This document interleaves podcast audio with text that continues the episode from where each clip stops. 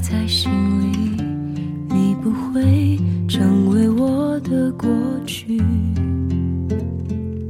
是我们心中的眼睛，将下雨。我们爱疯，爱闹，爱任性，爱生活，爱旅游，爱自由，爱一切我们所追求的东西。我们是人生的自由旅行家。各位听众，大家好，欢迎来到你的月亮我的心，我是今天的 DJ 小黑。让自己安了心，忘记你的旅行，城市远的可如果你喜欢这个电台，请点击订阅。如果你有什么想说的，可以发送短信到幺三五五幺八三零三七三，幺三五五幺八三零三七三。我们也特别为大家开通了微博和微信的渠道，微博搜索“你的月亮我的新电台”，加关注即可与我们进行互动。微信添加微信号小写 D A I 六幺九四五三六零零 D A I 六幺九四五三六零零，很荣幸与您一起分享您的故事。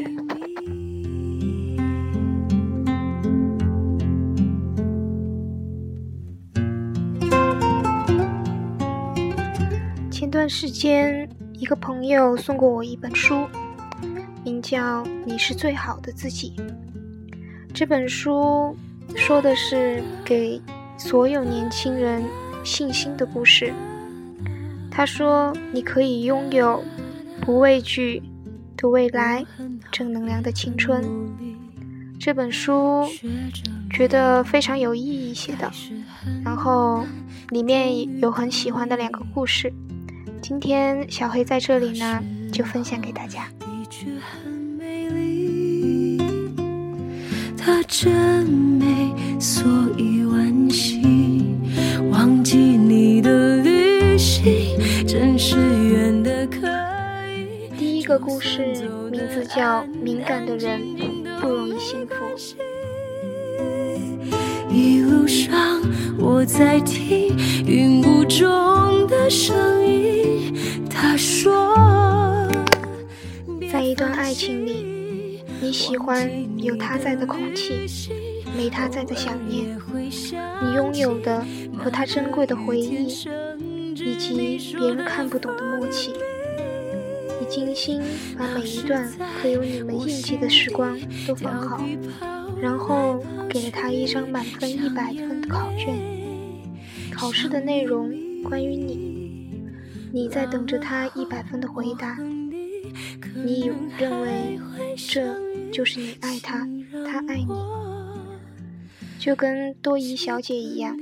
他说：“我最需要的是一个人需要我。”多疑小姐小时候的梦想是当明星，后来有人说她长得像校门口卖麻辣烫的阿姨，从此她就打消了这个念头。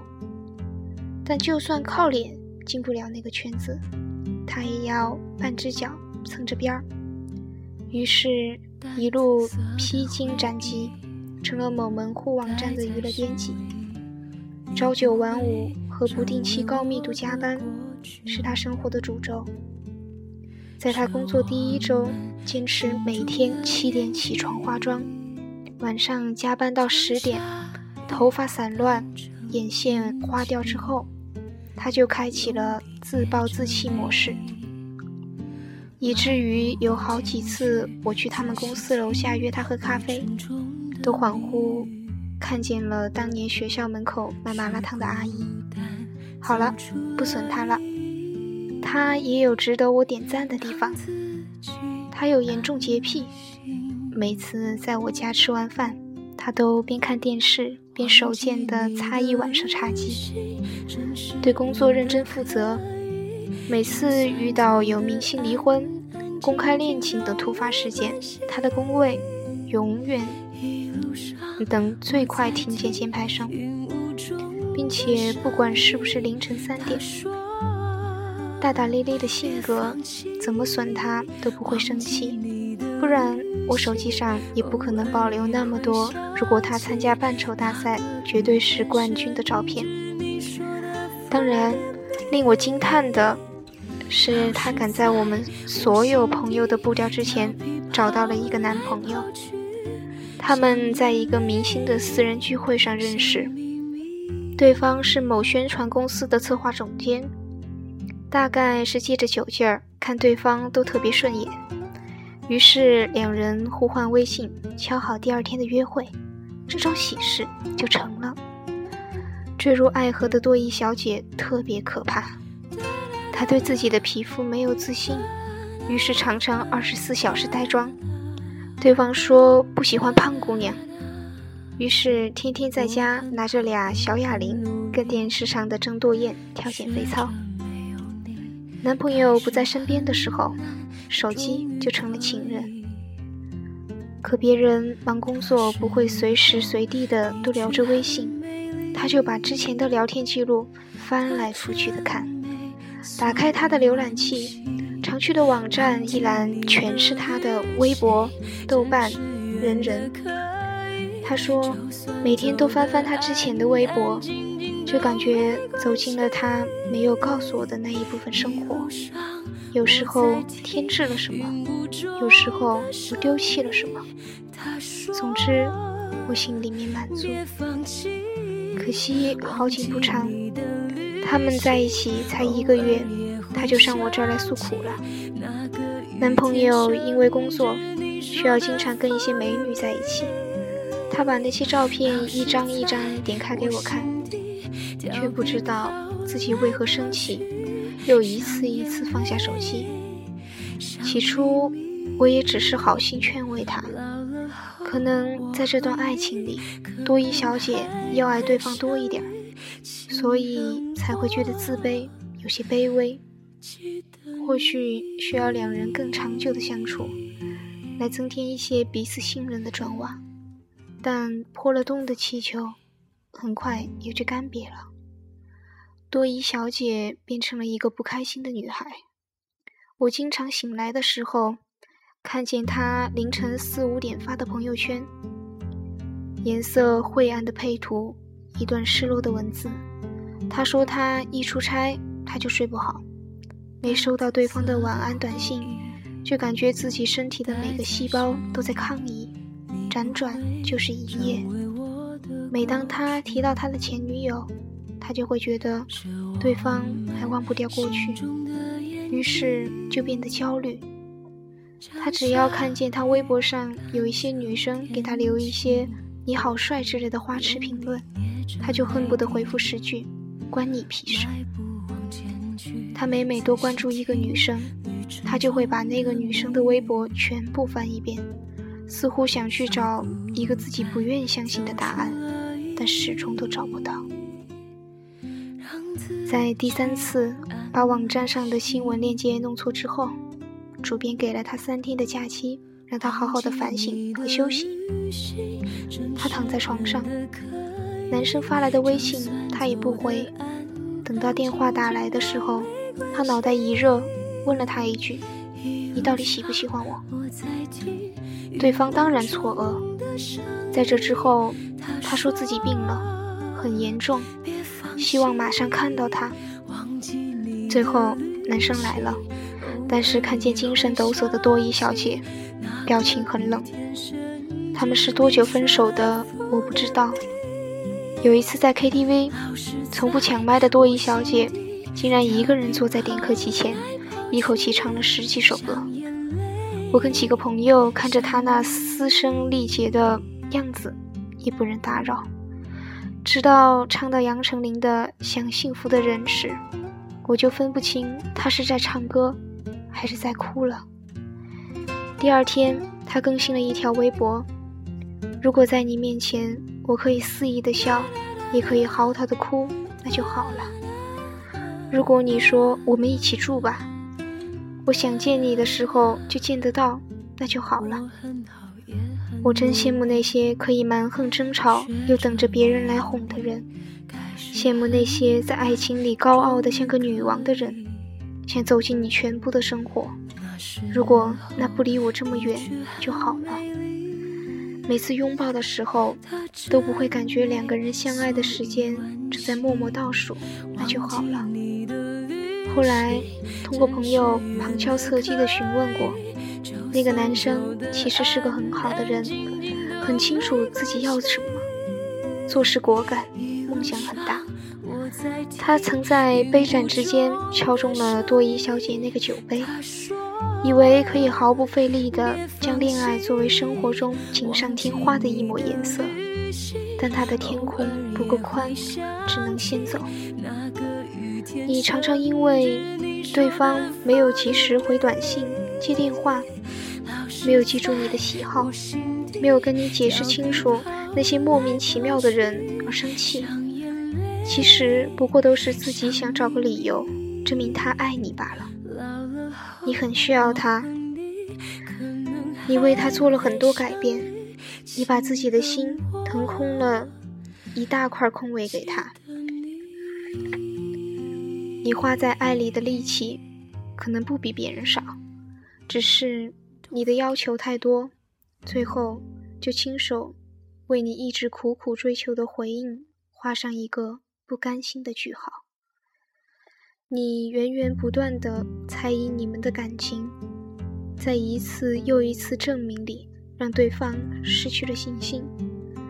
其实每一只风筝都不会喜欢扯着线头给他羁绊的人。一个敏感的人，大多数时间都不幸福，因为太过在乎，在乎对方眼里自己够不够好，在乎今天下哪一种雨。飘哪一朵云，在乎牵手的时候太冷清，拥抱的时候不够靠近，在乎会不会不定期的失去他。爱情里面没有那么多充分必要条件，你需要一个人，并不代表他也这么需要你。你拼了命的想念，也换不来他不间断的短信和电话。把爱的人当成你的所有。把你当成他的一部分，比较没有那么容易失望。一段理智的爱情，是两个人有彼此，一个人的时候有自己。同是年轻人的我们，不可能有饱和的时间来让爱消遣。两个人腻在一起，终究没有办法给未来生活买单。当他不在你身边的时候，你可以更努力的工作，多看书、听歌、种花。你悉心照料属于自己的这片森林，好在下一次相遇的时候，会发现彼此都变得越来越好，直到两个人在别人眼里看来都是发着光的，那这段爱情里，就是最好的爱情。前几天，多一小姐给我发了张截图，是失恋后她发的那条微博。男生在下面留了句评论，他说：“你当初问我到底喜不喜欢你，我没有回答的原因，是因为所有问问题的人，他们的心里其实都有了自己的答案。既然决定雨天出门，何必去思考需不需要带伞？”既然决定要走哪条路，何必去打听要走多久？电影里的轰轰烈烈的爱情，都会以漆黑的片尾做终结。现实生活中，唯有那种沉默、淡然的陪伴与扶持，最是刻骨铭心，以至于不论结果好坏，都能使你成为更成熟的自己，迈向下一段人生。云雾中的声音，他说：“别放弃，忘记你的旅行，偶尔也会想起。”下一个故事是有些朋友就是用来说再见的。老是在我心底调皮跑来跑去。人一生中会遇见很多人。有些人一直安分地守在你的世界里，有些人匆匆一瞥，什么都没留下。但时常，我们在离开我们的人身上用了很多感情，越是长久陪伴我们的人，反而越是平淡。小眼睛先生是一家青春杂志的主编，几乎在二三线城市的书店、报刊亭里都能见到他家的杂志。所以，当我收到他的约稿函时，还意外了很久。后来，那篇被他来回打哦来回打枪了五六次的短篇小说，竟然成了当月最受读者欢迎的文章。于是，为了感谢他，就促成了我们第一次的碰面。那次晚餐，我到现在记忆都还很深刻。他长得挺喜气的，个子不高。小鼻子上夹着厚厚的近视镜，让原本只剩一条细缝的眼睛又缩了水。整晚谈话，我看着他的眼睛，几次困顿走神。临走时，我提出了互相关注微博，感觉他有些不大情愿。但在微博上找到他名字的那一刻，我也理解了，原来他是个网络红人。几十万的粉丝，每一条微博段子转评都是几千。刚来北京，没见过什么世面，活脱一个明星在我面前，竟然一下觉得有些距离。印象中好像忘记说再见，就仓皇逃回了家，睡了好深的一觉。后来跟他成为朋友也很意外，我们有一个共同的朋友小恩。一次在他家轰趴，为我开门的竟然是小眼睛先生。他一脸错愕地问：“你怎么来了？”那个表情像是对闹事者的挑衅。好在小恩乐天派的性格，很快就让大家打成了一片。接下来的很多次桌游、喝酒、唱歌，我都有参与，跟小眼睛先生。也慢慢走进了同一个世界。我们之后的互动更加频繁。他知道我鬼点子多，于是把他们杂志的一个互动栏目交给我做。试水了几期，效果很好，便索性把所有互动都给了我。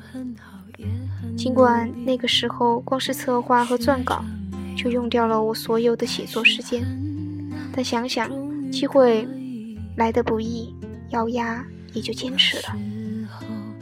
好几次跟他喝酒，他都能很娴熟地醉倒在沙发上，剩下我单枪匹马应对他约来维系关系的合作伙伴。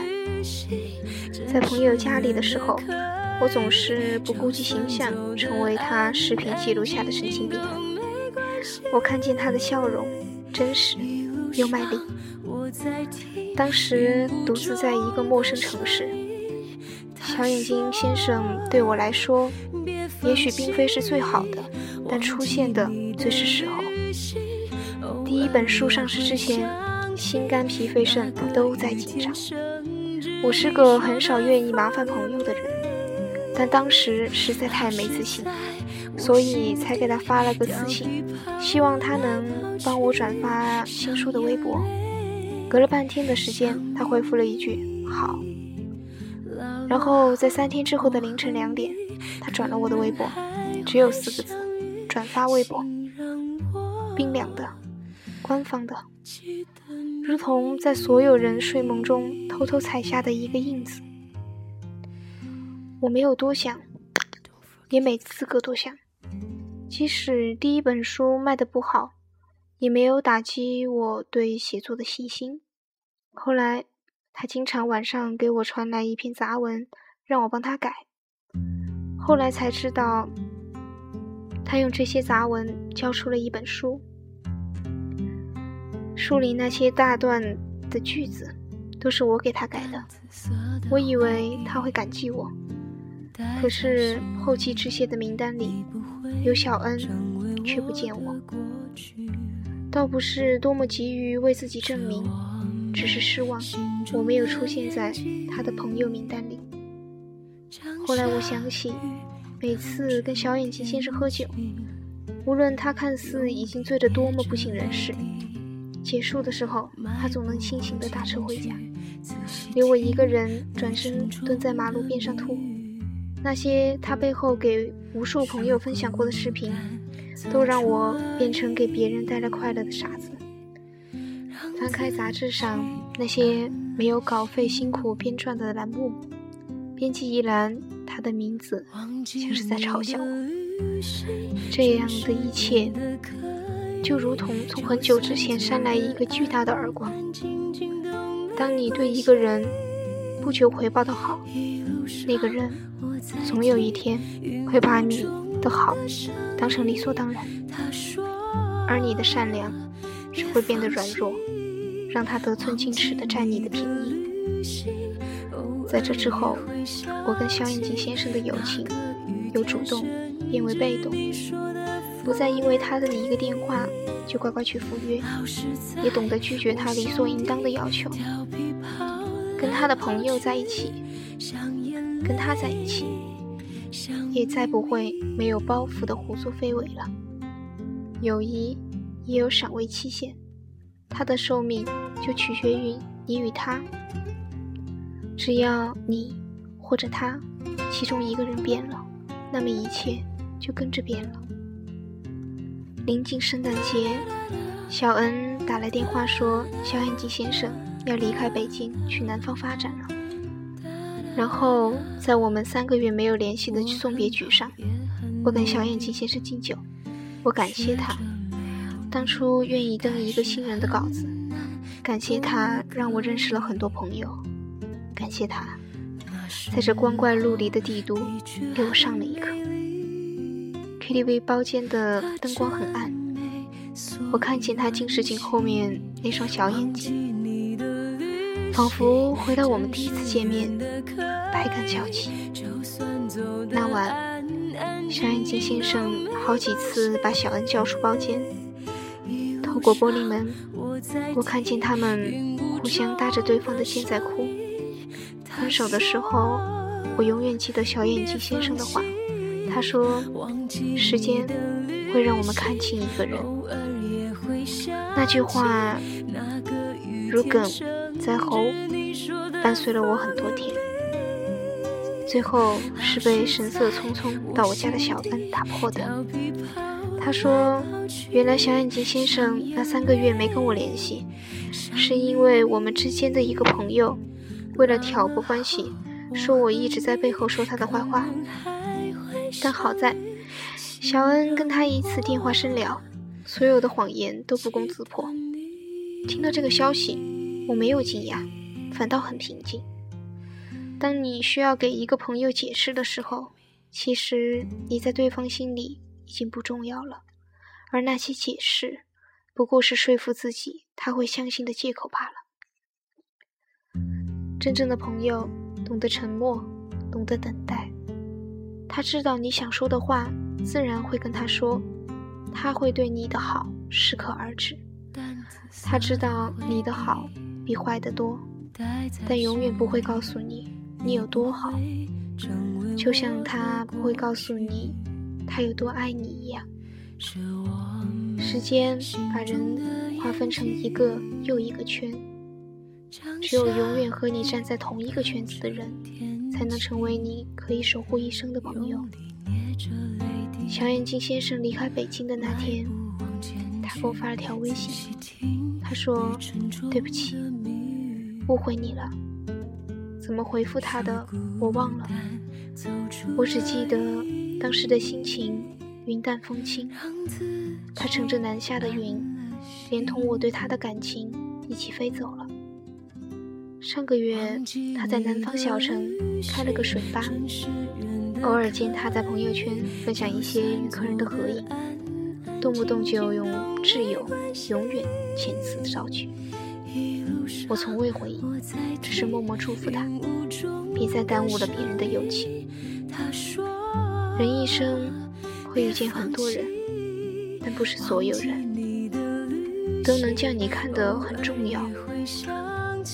你的每一段字句，你的喜好梦想，大多数人不过是当个消遣，经过也就算了。对这种人，只需简单优雅的忘记他们，祝福他们长命百岁。反正随着心智的成熟，你会学会比较和挑选适合留在身边的人。你的热心肠、善良和谦卑，都会变成他们同等的尊重与回应。你能肯定，这个世界上除了爸妈之外，还有绝对不会抛弃你的人。有些朋友，就是用来说再见的。或许一辈子留到最后的那寥寥几人，最能记住的只是你原本傻气的样子。在长久淡漠的陪伴里，要时刻提醒着，你们是互相选中的人啊，所以永远也不要分离。忘记你的旅行，真是远的可以，就算走的安安静静都。很多人都在问，为什么有些人总能充满正能量，而自己却常常活得憋屈？那是因为他们都是善于欺骗自己的高手。明明在生活中经历了无数让自己感到愉悦的大小事，却习惯习惯性的把负面情绪记挂在心。确实，体悟幸福其实比承受痛苦更需要勇气。如果想哭，就把自己当做一朵会下雨的云；如果觉得现在非常痛苦，就相信接下来遇见的每件事都是好事。如果不想在情感世界里失望，就把对方当做你的所有，把自己当做对方的一部分。如果不知道能成为怎样的自己，那现在就先做好你能做好的事。我们都把焦躁的情绪先放一放，往幸福的方向去吧。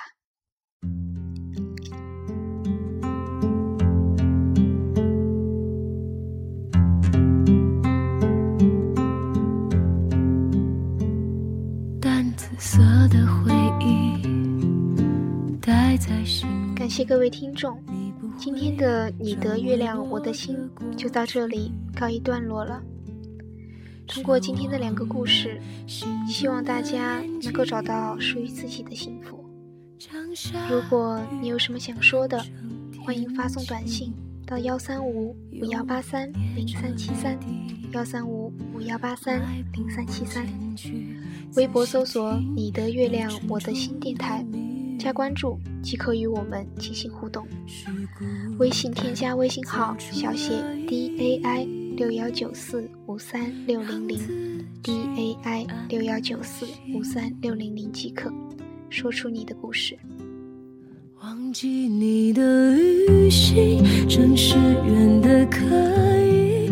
很高兴今天在这里跟大家分享这两个故事，我们下期再见。一路上我在听云雾中的声音，他说。